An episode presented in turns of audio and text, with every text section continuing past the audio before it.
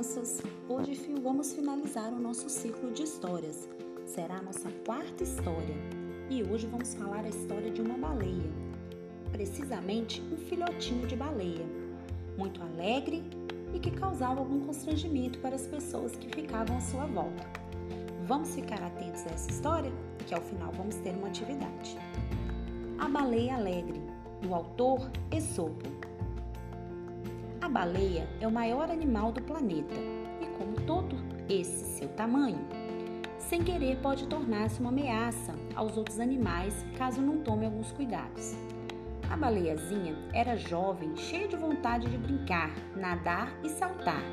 Era cheia de vida e sempre muito bem disposta. Que mosca mordeu você? perguntavam os outros habitantes do mar. Ninguém sabia a resposta, mas na verdade era que a baleiazinha estava causando graves problemas aos pescadores. Eles saíam inocentemente em seus pequenos botes e de repente encontravam-se com uma muralha de ondas, levantadas pelas brincadeiras dela, e assim quase sempre só sobravam. Mais de um pescador havia se afogado e a baleiazinha continuava brincando perto da costa, alheia às tristezas que causava.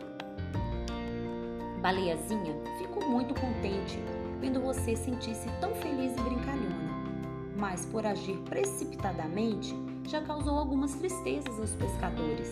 Dizia-lhe o golfinho.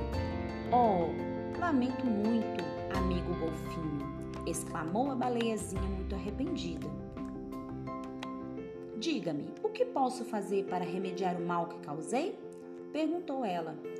Basta que você brinque em alto mar, longe da costa, aconselhou-a a ele. A baleiazinha tinha um coração bondoso, desejosa de fazer o bem aos outros e evitar novos prejuízos para os pescadores, rumou para o alto mar.